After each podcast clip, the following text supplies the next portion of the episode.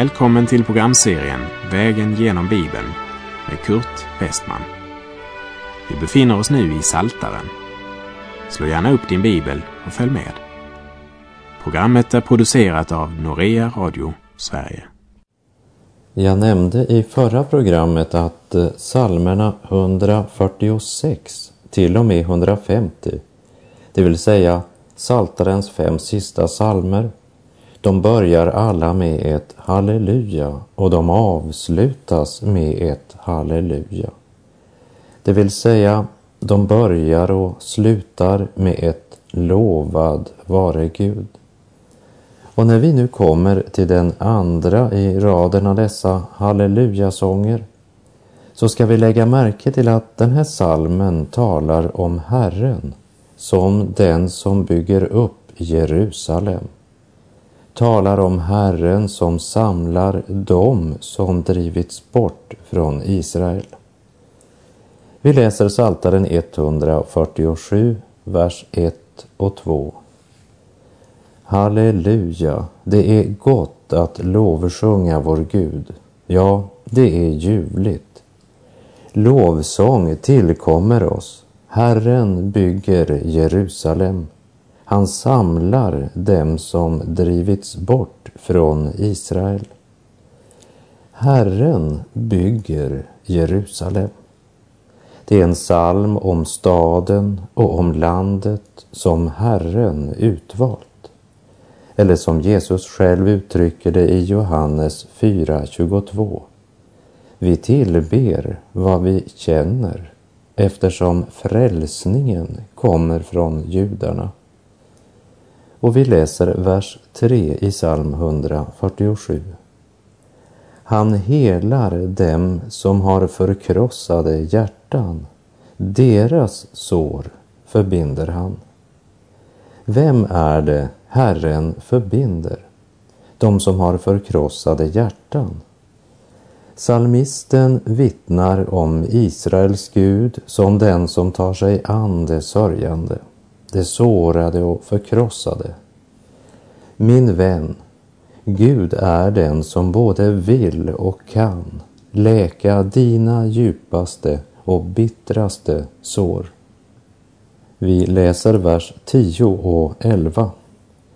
Han har inte sin lust i hästens styrka, inte sin glädje i mannens snabbhet. Herren har behag till dem som fruktar honom, till dem som hoppas på hans nåd. Vilken kontrast det är mellan denna världen och Guds rike. Guds rike bygger inte på enorm kroppsstyrka, ett vackert ansikte, mänsklig visdom eller smart marknadsföring. Utan det bygger på Gud själv. Hans eviga makt, hans kärlek, hans omsorg och gudomliga nåd. Så även om ondskan rasar i vår tid så blir det inte mänsklig makt, pansarvagnar eller långdistansraketer som ska ha det sista ordet, men den helige Gud. Och salig är den som fruktar och ärar honom och håller hans heliga bud och sätter all sin förtröstan till Guds nåd genom att ta emot hans frälsning. 147, vers 14. Han ger dina gränser fred. Han mättar dig med bästa vete. Av vers 14 så förstår vi att det handlar om en framtidsprofetia. För Israel har ju allt annat än fred.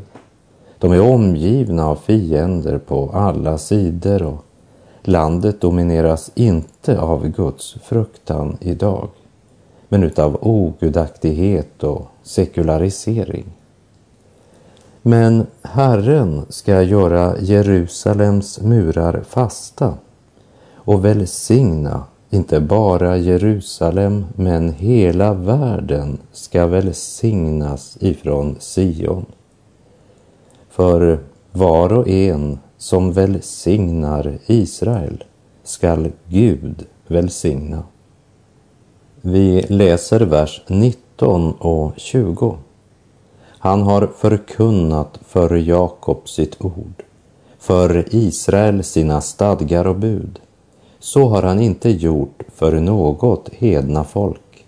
Det känner inte hans domar. Halleluja. Salmisten ropar inte halleluja därför att andra nationer inte känner Guds domar. Men för att Gud genom Israel har uppenbarat sig till frälsning för alla stammar, språk och folkslag.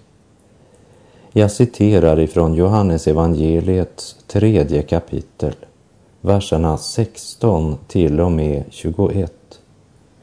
Ty så älskade Gud världen att han utgav sin enfödde son för att de som tror på honom inte skall gå förlorade utan ha evigt liv.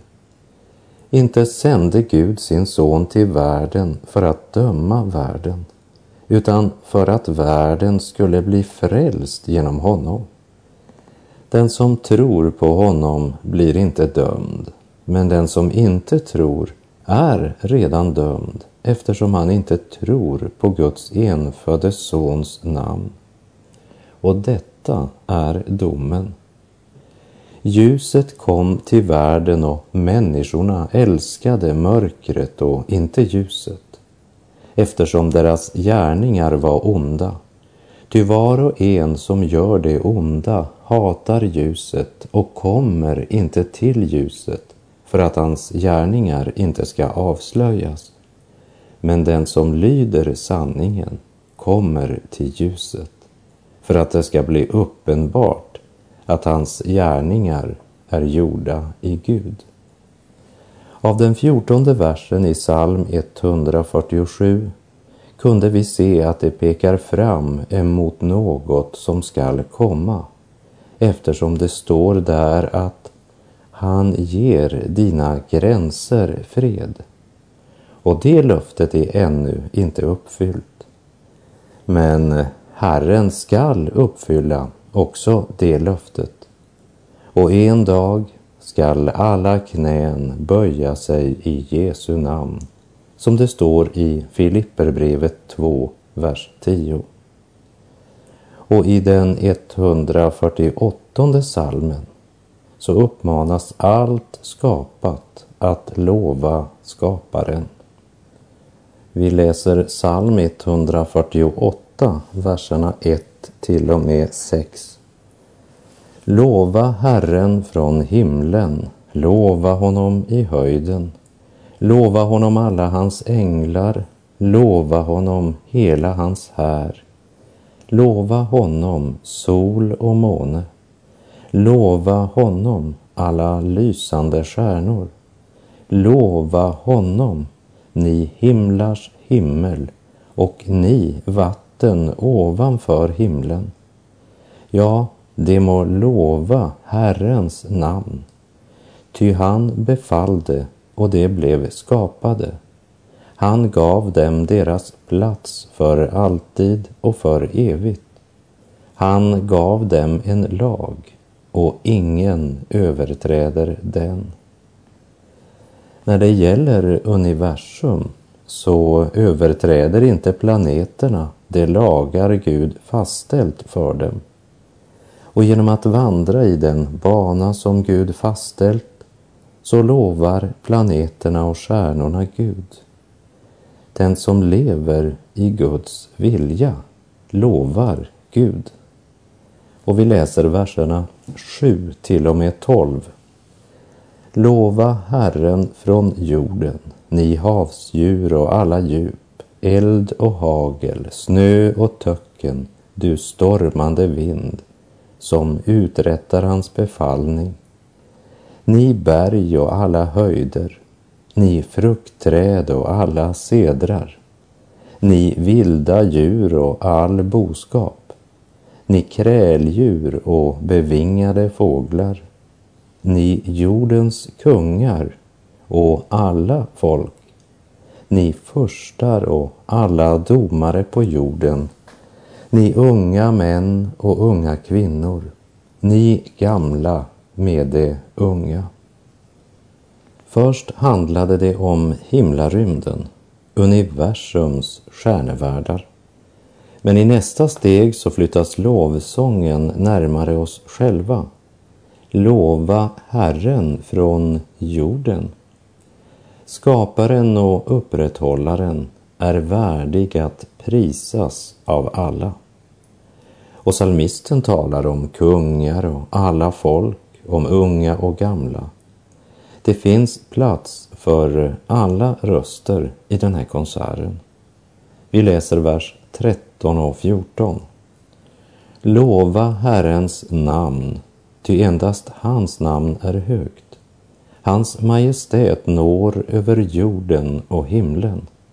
Han har upphöjt ett horn för sitt folk till lovsång för alla hans fromma, för Israels barn, det folk som står honom nära. Halleluja.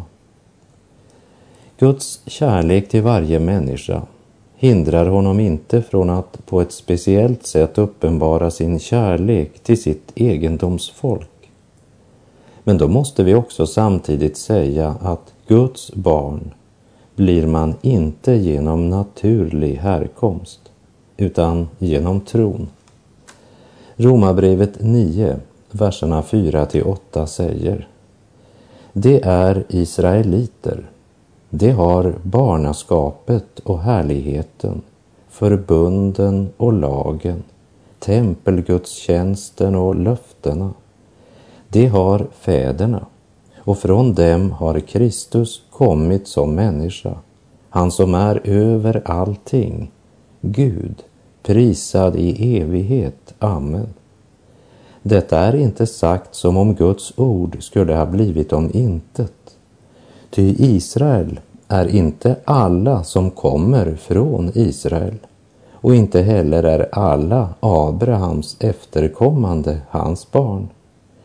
Nej, Isaks efterkommande ska räknas som dina barn.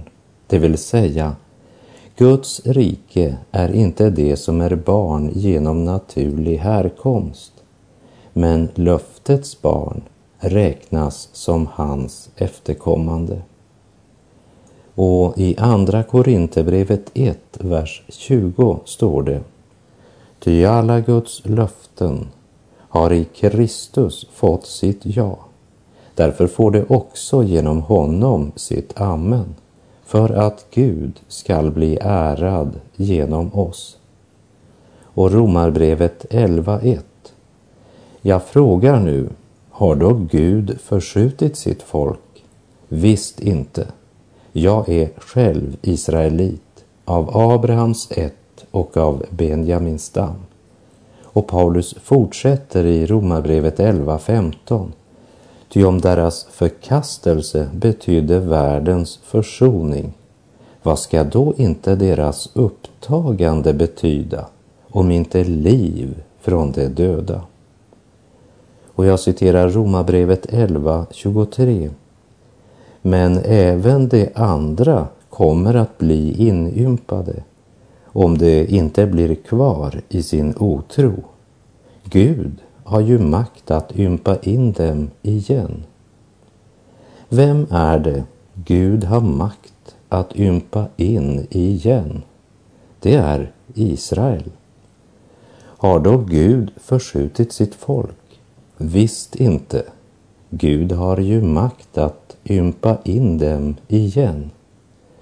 Lova Herrens namn, ty endast hans namn är högt. Hans majestät når över jorden och himlen. Han har upphöjt ett horn för sitt folk till lovsång för alla hans fromma, för Israels barn. Det folk som står honom nära. Halleluja.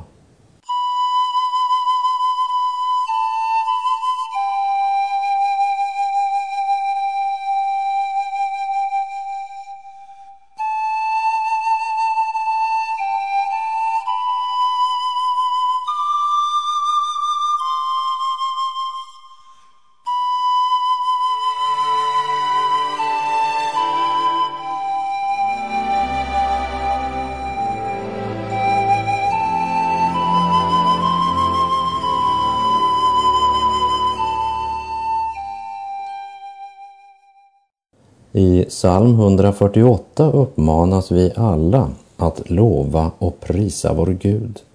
Och i psalm 149 kommer en speciell uppmaning till Israel att prisa sin Herre. Och det är ett halleluja som ljuder därför att riket har kommit genom förlossningen genom blodet. När Gud i sin makt har dömt synden. Det handlar alltså om den tid då Guds rättfärdiga domar har uppenbarats, som det står i Uppenbarelseboken 15.4. Vem skulle inte frukta dig, Herre, och prisa ditt namn? Ty endast du är helig och alla folk ska komma och tillbe inför dig, ty dina rättfärdiga domar har uppenbarats. Vi läser psalm 149, vers 1. Halleluja, sjung till Herrens ära en ny sång, hans lov i det frommas församling.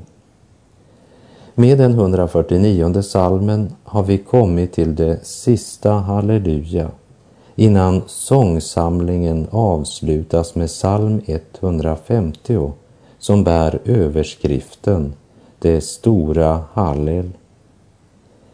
I Andra Korinthierbrevet 5.17 står det Alltså, om någon är i Kristus är han en ny skapelse. Det gamla är förbi. Se, det nya har kommit. Och Galaterbrevet 6.15 säger Det har ingen betydelse om man är omskuren eller oomskuren. Det som verkligen betyder något är en ny skapelse. Den som har blivit född på nytt genom Guds ord och Guds helige ande och har fått nya hjärtan och sjunger en ny sång de har fått en ny kunskap om Gud och därför sjunger de en ny sång. Och det är en sång som vi börjar sjunga redan här, men som vid Herrens ankomst fullkomligt ska ljuda till Herrens ära. Sången om Lammet är den nya sången. Han är vår frälsare och låt oss komma ihåg att han är också vår skapare. Och åt alla dem som tog emot honom gav han rätten att bli Guds barn, åt alla som tror på hans namn. Vi läser Saltaren 149, vers 2. Må Israel glädja sig över sin skapare, Sions folk fröjda sig över sin konung. Tänk på vem det är som har skapat dig. Och tänk på att han älskar dig med en evig kärlek. Tänk på att han låter sin nåd förbliva över dig. Vi läser vers 3 och 4. Må det lova hans namn under dans, till puka och harpa må det lovsjunga honom. Ty Herren älskar sitt folk han smyckar det ödmjuka med frälsning. När det förlossade hjärtat i tacksamhet flödar över, då jublar människan till ande, kropp och själ. Och det handlar inte om en lättsinnig kötslig dans, men om ett uttryck för att man med hela sitt väsen står inför Guds ansikte och där uttrycker sin glädje. Och eftersom vi vet att vår glädje och tacksamhet är Gud till behag, låt oss då gemensamt uttrycka vår glädje i församlingsgemenskapen. Låt jublet flöda helt och fullt och låt oss lovsjunga honom av hela vårt hjärta. Sträva efter rättfärdighet, Guds fruktan, tro, kärlek, uthållighet och ödmjukhet. Och kämpa trons goda kamp. Och låt oss säga åt dem som är rika i denna världen att inte vara högmodiga och inte bygga sitt hopp på något så osäkert som rikedom, utan på Gud, som rikligt skänker oss allt vad vi behöver. Ty Herren älskar sitt folk och han smyckar det ödmjuka med frälsning. Tack Gud för ljusa morgonstunder, tack Gud för varje nyfödd dag. Herre, för alla livets under, ödmjukt tackar jag. Tack Gud för alla goda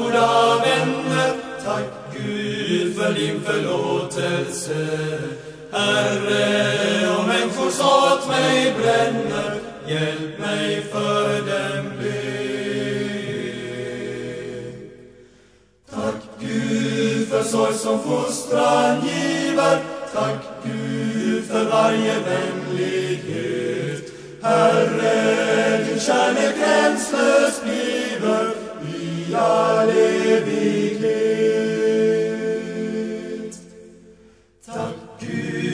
Arbetsdagens möda, tack Gud för varje glädjelik. Herre, du låter tonen flöda, tack för skön musik. Tack Gud att jag ditt ord fått lära, tack Gud att du din ande ger. Herre,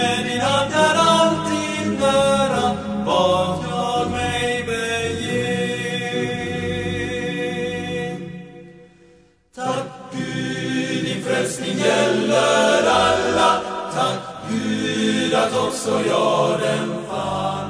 Herre, till dig må lovet skalla, du som seger vann. Vi läser i Saltaren 149, vers 5. De fromma ska jubla i härlighet och sjunga av glädje på sin bädd. I Romarbrevet 1, vers 16 så skriver Paulus Jag skäms inte för evangelium. Det är en Guds kraft som frälsar var och en som tror, först juden och sedan greken. När du är på väg till ditt arbete, sjung för din Gud i hjärtat.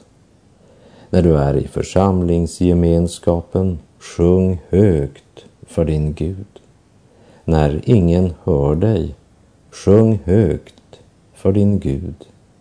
När du ligger på sjuksängen, gläd dig i din Gud.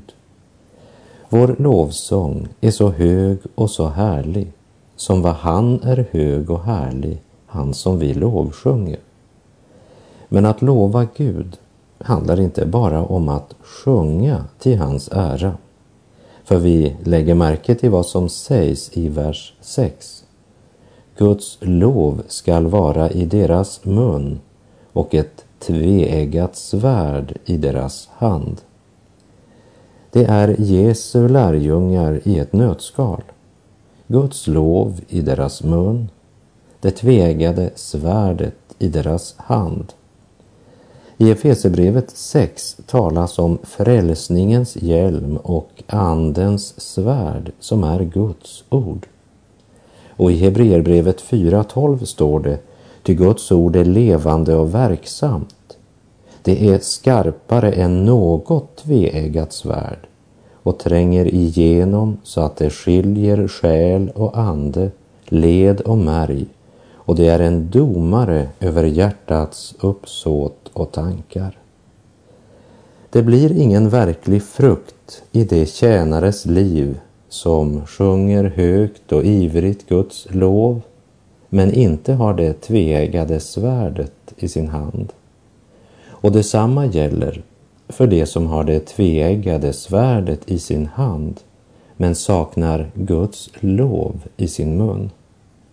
På en vinge lyftes ingen och på ett hjul går kärran i diket.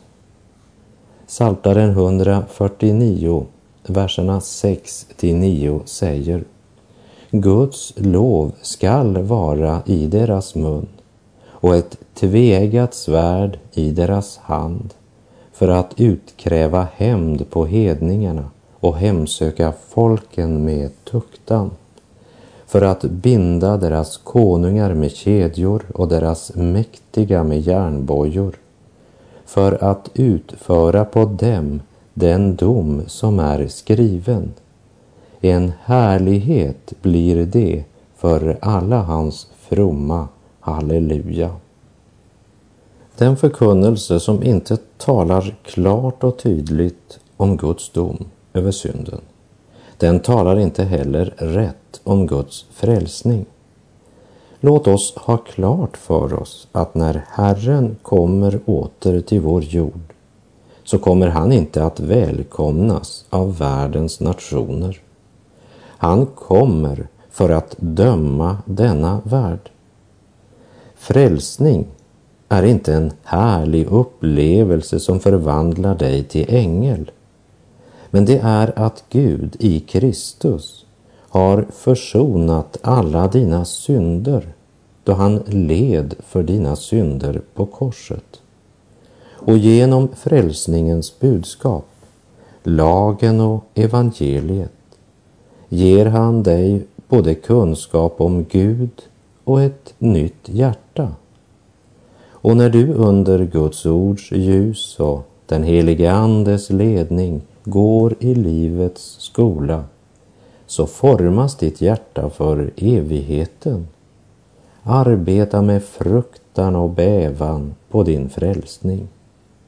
Studera dagligen Guds ord och låt ditt liv vara ett samvetsgrant uttryck för den kunskap du har fått.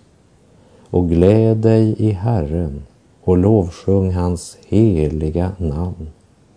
Låt Guds lov alltid vara i din mun och det tvegade svärdet alltid i din hand. Någon har sagt, när vår fosfor har förbrunnit och vårt papper utväxlats mot guld, då är vi mogna för den högre världen. Det vill säga, när vi gjort konkurs på allt vårt eget och har vårt allt i Kristus, då har vi evigt liv. Och har vi blivit födda av Gud till evigt liv, så är Guds lov i vår mun och det tvegade svärdet i vår hand. Så sant vår tro inte bara är en teori. Och med det så säger jag tack för den här gången. Herren vare med dig. Må hans lov alltid vara i din mun och det tveeggade svärdet alltid i din hand, så att Herrens välsignelse får vila över ditt liv. Gud är god.